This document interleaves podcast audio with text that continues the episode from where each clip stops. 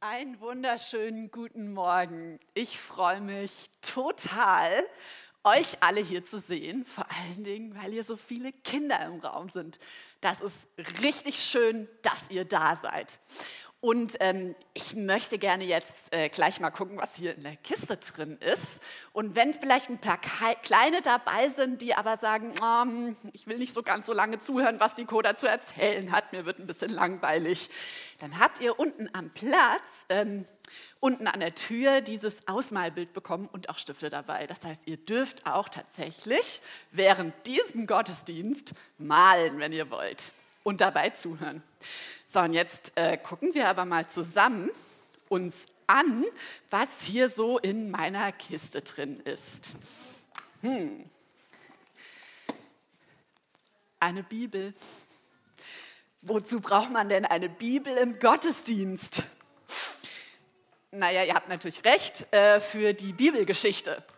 Obwohl, die haben wir ja jetzt gerade eben schon ähm, in dem Videoclip gesehen. Also brauchen wir die jetzt gar nicht mehr vorlesen.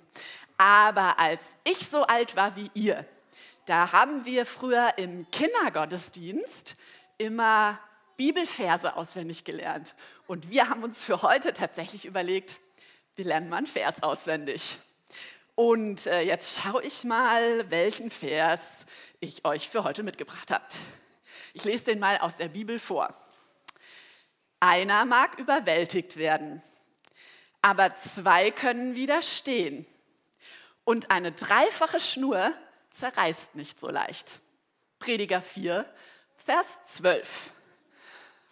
Hm, was bedeutet das denn? Das ist ja gar nicht so leicht zu verstehen. Ähm, ich würde sagen, bevor wir den auswendig lernen, müssen wir uns erst mal überlegen, was der überhaupt bedeutet. Und ich gucke mal in meiner Wunderkiste, ob ich da noch irgendwas finde, was uns dafür hilft. Ich stelle die Kiste mal hier hin und hol mal das erste raus. Eine Eins. Und dann habe ich hier noch was. Überwältigt. Das ist so ein ähm, also ich würde sagen, das hat offensichtlich was mit dem Vers zu tun. Äh, hier geht es um den ersten Teil und ich kriege zu Hause immer Ärger, wenn ich solche Erwachsenenwörter benutze. Überwältigt. Was bedeutet das denn überhaupt? Ja, also meine Tochter schimpft mich dann, Mama, rede nicht so komische Wörter, sagt Sachen, die Kinder verstehen und ähm, ich habe mir gedacht, überwältigt sein, das kann ja heißen, wenn ich irgendwas total toll finde und gar nicht mehr weiß, was ich sagen soll, dann bin ich überwältigt. Aber in dem Vers hört sich das so an, als wäre das was Schlechtes. Und deshalb habe ich mal nachgeguckt. Es gibt noch ein paar andere Wörter. Äh, überwältigt kann heißen besiegt, geschlagen, vernichtet, am Boden oder außer Gefecht. Und äh, jetzt habe ich hier in meiner Kiste noch was, nämlich eine Wollschnur. Ihr habt ja auch Schnüre gekriegt, ne? Also ihr seht, das passt jetzt auch ganz gut zu der Eins. Und wie passt die Wollschnur zu überwältigt? Also wenn ich jetzt mal hier an dieser Wollschnur reiße, dann geht die kaputt. Jetzt könnte man quasi sagen, ich habe die Schnur überwältigt. Und wie so eine kaputte Schnur hat sich bestimmt auch der gelähmte Mann in der Geschichte gefühlt. In der Geschichte hat er keinen Namen, aber ich nenne den einfach mal Jonas. Und der Jonas ist gelähmt, das heißt, der kann nicht laufen. Und wenn ihr euch das jetzt mal vorstellt, ich äh, lege mich jetzt mal hier so hin, so wie der Jonas, wenn er morgens in seinem Bett aufwacht und äh, auf Klo gehen möchte oder was frühstücken möchte, dann geht das nicht dann muss der warten, bis den jemand hochhebt und zur Toilette bringt oder an den Frühstückstisch. Und der kann das alles nicht alleine. Und heutzutage würde man so einen Jonas in einen Rollstuhl setzen, dann könnte er wenigstens rumfahren. Aber der Jonas hatte keinen Rollstuhl, weil damals gab es noch gar keine Rollstühle. Und deswegen brauchte der Leute, die ihn tragen. Wenn man ein Kind ist, ist das ja noch nicht so schlimm. Ne? Also von Mama und Papa getragen werden, ist ja auch was Schönes. Aber in der Geschichte ist der Jonas schon erwachsen. Und so ein erwachsener Mann brauchte vier Freunde, die ihn durch die Gegend getragen haben. Und äh, habt ihr schon mal einen ganzen Tag rumliegen müssen? Als ich mit der Hanna schwanger, schwanger war, da musste ich tatsächlich 15 Wochen liegen im Bett. Und ich sage euch, das ist echt eine Herausforderung. Ich durfte aber wenigstens mit dem Rollstuhl durch die Gegend fahren und ich durfte auch alleine auf die Toilette gehen. Der Jonas kann das alles nicht, sondern der kann einfach nur rumliegen. Rumliegen und warten, bis ihn jemand irgendwo hinträgt. Und wahrscheinlich hat den morgens irgendjemand irgendwo hingebracht. Dann hat er den ganzen Tag da gelegen und abends ist er wieder ins Bett gebracht worden. Sonst hat er sein ganzes Leben lang nichts gemacht. Das heißt, der Jonas war im wahrsten Sinne des Wortes überwältigt, am Boden, außer Gefecht, alleine. Dem ging es nicht gut. Jetzt gucke ich mal, was ich noch in meiner Kiste habe. Eine zwei und auch noch ein Wort, wieder so ein Erwachsenenwort. Widerstehen. Einer mag überwältigt werden, aber zwei können widerstehen. Ich habe mal nachgeguckt, was widerstehen bedeuten kann. Und zwar steht da im Duden, sich auflehnen, widersprechen, trotzen, etwas nicht akzeptieren, sich wehren, sich sträuben, sich auflehnen, sich widersetzen, verweigern, protestieren, aufmucken, sich querstellen. Das klingt jetzt alles nach einem Verhalten, was Eltern bei euch wahrscheinlich nicht so gerne sehen. Finden eure Eltern gut, wenn ihr euch so verhaltet? In dem Bibelvers hört sich das an, als wäre das was Gutes. In der Bibelgeschichte ist das so, dass der Jonas vier Freunde hat, die sich nicht damit zufrieden geben, dass es dem Jonas so schlecht geht, sondern die sagen, wir müssen was daran ändern. Wir lehnen uns gegen diese Situation aus. Wir machen was dagegen. Sie wollen, dass der Jonas selbst wieder laufen kann. Und sie sind seine Freunde. Sie können ihn durch die Gegend tragen, aber sie können ihm nicht helfen, wieder zu laufen. Aber eines Tages kommen sie zu dem Jonas. Oder in der Geschichte habt ihr gesehen, vielleicht sitzen sie gerade kartenspielend am Straßenrand, wenn sie die Zeit hatten. Und dann sagt einer, hey, der Jesus kommt. Der, der Jesus, der kann, der kann Gelähmte wieder gesund machen. Der kann unserem Jonas helfen. Da müssen wir hin, sofort. Und dann schnappen sie sich ihren Freund, legen ihn auf seine Matte und tragen ihn zu dem Haus, wo Jesus ist. Jetzt gucke ich mal, was ich hier noch habe. Zwei Schnüre. Wie gut, dass der Jonas nicht alleine war. Der hatte zwei, der, der hatte vier Freunde sogar. Und jetzt habe ich hier zwei, zwei Schnüre. Wenn der Jonas eine Schnur ist, dann sind seine Freunde wie so eine zweite Schnur. Und wenn ich daran ziehe, dann gehen die Schnüre zusammen nicht kaputt. Also, einer mag überwältigt werden, aber zwei können widerstehen. Und ich finde das ein ganz schönes Bild für Freundschaft. Wenn ich alleine bin und wenn es mir schlecht geht, wenn ich mich richtig blöd fühle, dann brauche ich einen Freund, der mir hilft. Kennt ihr jemand im Kindergarten oder in der Schule, Jemand, dem es vielleicht nicht so gut geht, der alleine ist und einen Freund braucht? Fällt euch jemand ein, dem ihr vielleicht so ein Freund sein könntet? Zurück zu Jonas und seinen Freunden. Es gab nämlich ein Problem. Das habt ihr ja in dem Film gesehen. Das Haus war voll, nicht mal mehr vor der Tür war noch Platz weil so viele Leute sehen wollten, was Jesus und hören wollten, was Jesus zu sagen hat. Aber Jonas Freunde lassen sich davon nicht abschrecken. Sie akzeptieren das nicht, sie widersetzen sich dieser Situation und sie sagen, wir müssen unseren Freund zu Jesus bringen, der kann was dran ändern. Und deshalb gehen sie aufs Dach. Und hier ist das Dach nicht so schräg wie zu Hause. Ihr, ihr könnt euch sicher vorstellen, wenn zu Hause jemand auf eurem Dach rumkraxeln würde, es wäre gefährlich. ihr habt es in der Geschichte schon gesehen, damals waren die Häuser anders. Man konnte da drauf gehen.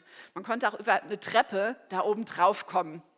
Und ähm, dann war das wahrscheinlich für die Leute im Haus bestimmt total seltsam, als plötzlich Brocken von oben runterkamen.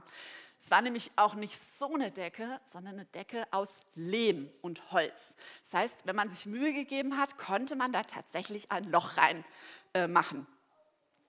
Und weil wir uns das ja kaum vorstellen können, äh, wie das für die so war, haben wir jetzt eine kleine Aktion mit den Pfadfindern und meinem Freund Sönke und meiner Tochter Noah vorbereitet.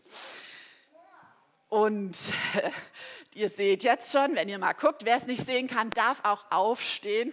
Wir hoffen, dass ihr es zu Hause auf der Kamera auch anschauen könnt. Die Noah wird jetzt an so einem Seil mal nach oben gelassen oder nach oben gezogen. Und wie ihr seht, das ist natürlich nicht nur so eine Wollschnur, was der Sönke da hat. Der Max hilft ihm, das sind die starken Pfadfinder. Und die Noah wird an dem Seil nach oben gezogen und das Seil hält und reißt nicht kaputt. Das ist nämlich ein ganz besonderes Seil, es ist ein Bergsteigerseil. Innen drin sind mehrere Schnüre und außenrum ist nochmal was drum gewickelt, sodass das wirklich ein ganz festes Seil ist. So als holt die Noah da was von oben runter. Ja. Eine drei. Ich vermute, die war vorher auch in meiner Kiste. Die ist ordentlich mit Tesafilm da oben festgeklebt. Ja, jetzt stellt euch vor, ne, wie war das damals? Der Jesus erzählt was und plötzlich wird da jemand, wahrscheinlich an mehreren Seilen und auf einer Matte, und im Gegensatz zu Noah konnte der ja nicht laufen, von der Decke runtergelassen. Wahrscheinlich hat niemand mehr zu Jesus geguckt, sondern alle zu dem Mann. Und was passiert da jetzt? So, die Noah hat jetzt hier was äh, runtergeholt. Dankeschön euch. Eine drei.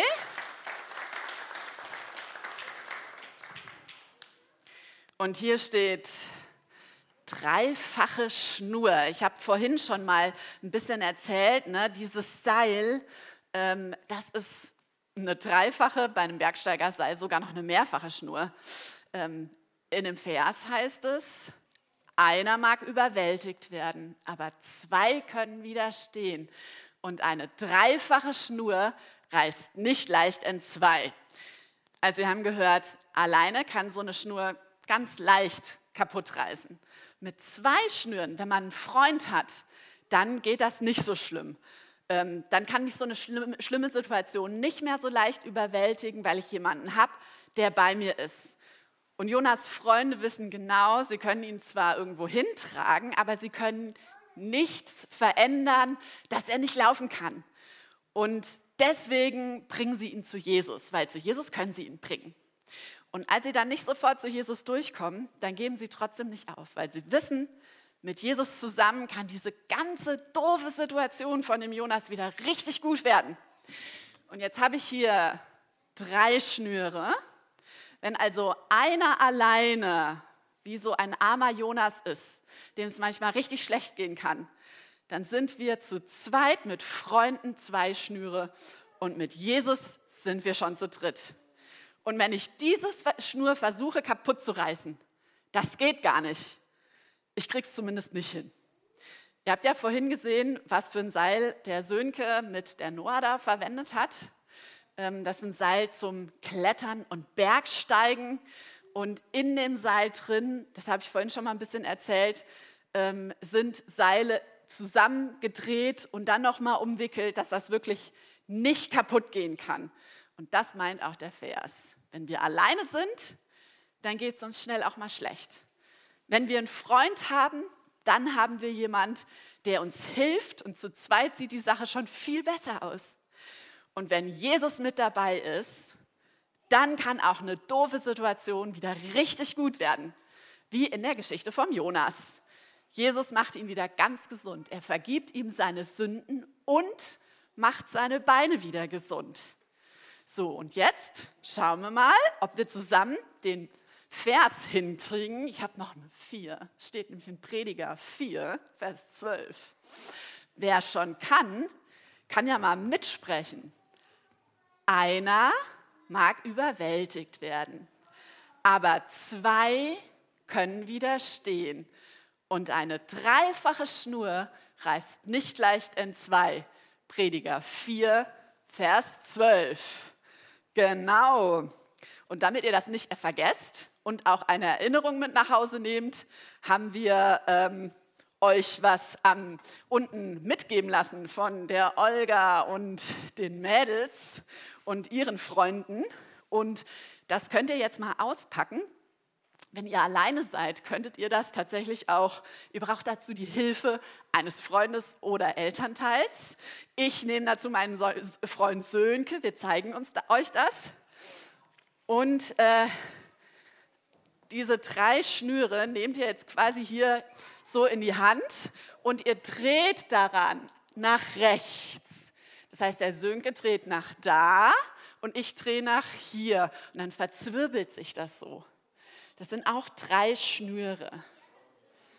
So, und wir drehen, drehen, drehen, drehen, drehen, bis es sich so ganz fest verzwirbelt hat. Und dann könnt ihr einen von euren Stiften nehmen und den so in die Mitte legen. Und dann nehme ich das jetzt hier mal vom Sönke. So. Und dann mache ich es lieber so. Schade, bei mir hat es nicht geklappt. Wir machen es einfach nochmal. So, drehen, drehen, drehen, drehen. Wir halten beides fest. So, jetzt der Stift in die Mitte gelegt. Ja, wir haben das, ja, ja, ja, ohne, ohne Stift geht es besser. Ohne Stift geht es besser. So. Und jetzt habt ihr hier so ein richtig schön verzwirbeltes Band, Sönke. Ich brauche dich nochmal. Jetzt können nämlich eure Eltern euch mal helfen und dieses Band um euren Arm legen und hier unten in die Schlaufe, die, da wo man einen Stift hätte reinzwängen können, da kann man die beiden ähm, Enden durchstecken und dann habt ihr so ein schönes Freundschaftsbändchen. Und dann können Mama und Papa das noch verknoten, das mache ich jetzt mal hier nicht. So, und dieses Bändchen dürft ihr als Erinnerung mit nach Hause nehmen. Und immer wenn du das anschaust, kannst du dich daran erinnern, selbst wenn es dir mal nicht so gut geht. Und wenn du dich vielleicht fühlst wie der Jonas in der Geschichte und dich nach einem Freund siehst, sehnst, aber vielleicht ist noch nicht mal jemand da, dann darfst du wissen, Jesus will dein Freund sein.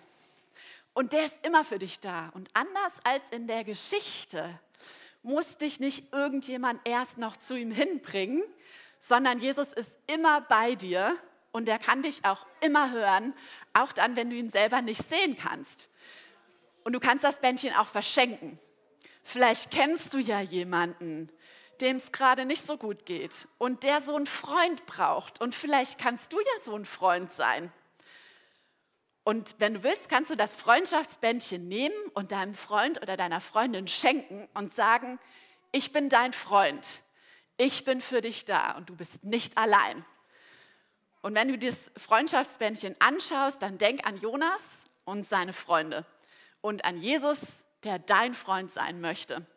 Freundschaft ist wie so ein starkes Band, ein starkes Seil, das einen festhalten kann, wie die Noah vorhin. Denn, und jetzt alle zusammen, einer mag überwältigt werden, aber zwei können widerstehen. Und eine dreifache Schnur reißt nicht leicht in zwei. Prediger 4, Vers 12. Super, ich danke euch.